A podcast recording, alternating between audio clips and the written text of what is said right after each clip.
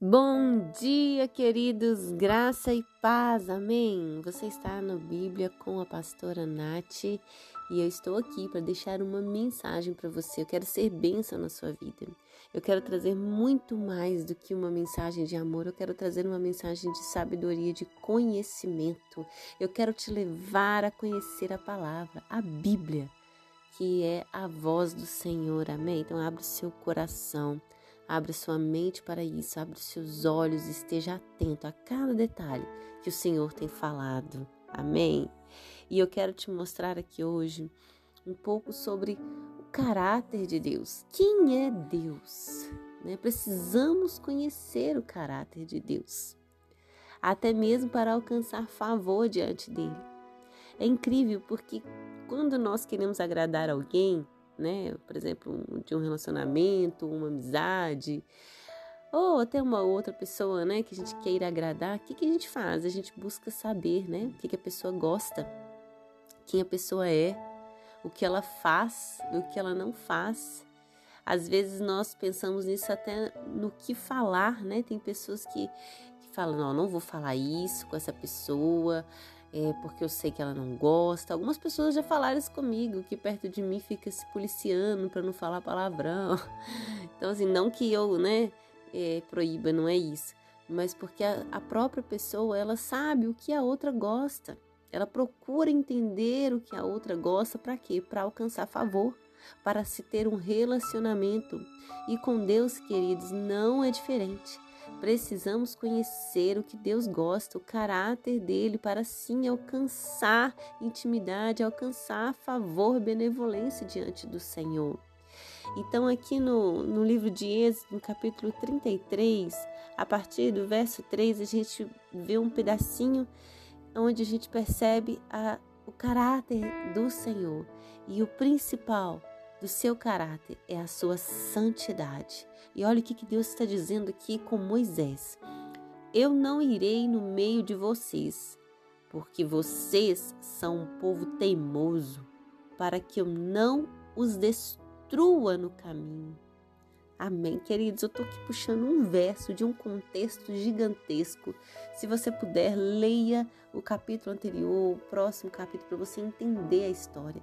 É o povo que saiu do, do Egito e eles fizeram um bezerro de ouro para adorar, enquanto Moisés estava no monte há dias orando ao Senhor. Eles se sentiram sozinhos e criaram um Deus para eles. Então Deus ficou muito entristecido e disse a Moisés: Olha, eu não vou no meio de vocês. Eu não vou habitar aí no meio de vocês, porque senão eu vou destruir esse povo, porque esse povo é teimoso. Esse povo, ele, eles são idólatras, eles não sabem o que quer. Queridos, o que, que eu posso tirar disso aqui? Que Deus, ele se afasta. Deus, ele não permanece aonde há o pecado.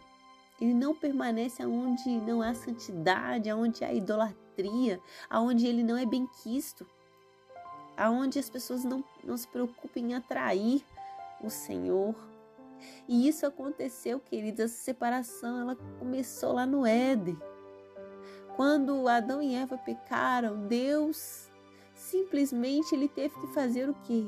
Expulsá-los, tirar eles do jardim do Éden, tirar eles do paraíso, tirar eles da presença dele, porque Deus não consegue habitar aonde há o pecado, aonde há a santidade. E o que separa Deus da gente são as nossas escolhas, escolhas que entristecem o Senhor. Quando escolhemos adorar outros deuses, quando escolhemos idolatrar outras coisas, estamos deixando Deus de lado. Ontem nós falamos da idolatria no sentido de fazer deuses como santo, né, como petição. Mas idolatria é muito mais do que isso. Às vezes idolatramos objetos da nossa casa, idolatramos nosso celular. Idolatria é aquilo a qual a gente não consegue ficar sem, aquilo a qual toma o nosso tempo, aquilo a qual nós louvamos, nós adoramos. Eu mesmo já me vi falando várias vezes: nossa, eu não consigo sair sem o celular. Eu já voltei para buscar meu celular, eu não posso sair sem ele, eu fico o tempo todo com ele. Queridos, precisamos prestar atenção porque isso chega a ser idolatria. rede social tem consumido o nosso dia. Estou falando de mim. Deus tem falado comigo. E eu creio em nome de Jesus que Deus vai falar com você também. As redes sociais têm nos consumido, nós temos dado o nosso maior tempo, maior bem precioso para elas, para coisas muitas vezes fúteis. E o nosso tempo, quando é para Deus, não temos, não temos tempo para conhecer o Senhor, para buscar a Ele, para passar é, ali ali esperando com que ele fale conosco. Não temos esse tempo. Isso não é devoção a Deus, isso é devoção a todas as outras demais coisas, exceto a Deus. E Deus, o que, que ele faz? Não vou mais ficar no meio de vocês, porque são um povo teimoso, para que eu não os destrua no caminho. Deus é misericordioso, Deus é bom, Deus perdoa, mas Ele não tolera ele não tolera o pecado. E muitas vezes ele acaba permitindo a destruição.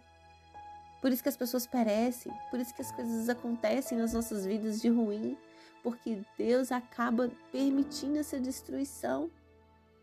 E ele vai e afasta de nós para que isso não aconteça de forma pior. Eita, precisamos desejar a presença de Deus. Moisés disse para ele aqui no verso 15 assim: Olha, se a sua presença não for comigo, não nos faça sair deste lugar. Aleluia. E eu finalizo aqui fazendo essa oração. Pai, se a sua presença não estiver comigo, e eu creio também, Deus, que todos que ouvem essa mensagem também estão fazendo essa oração.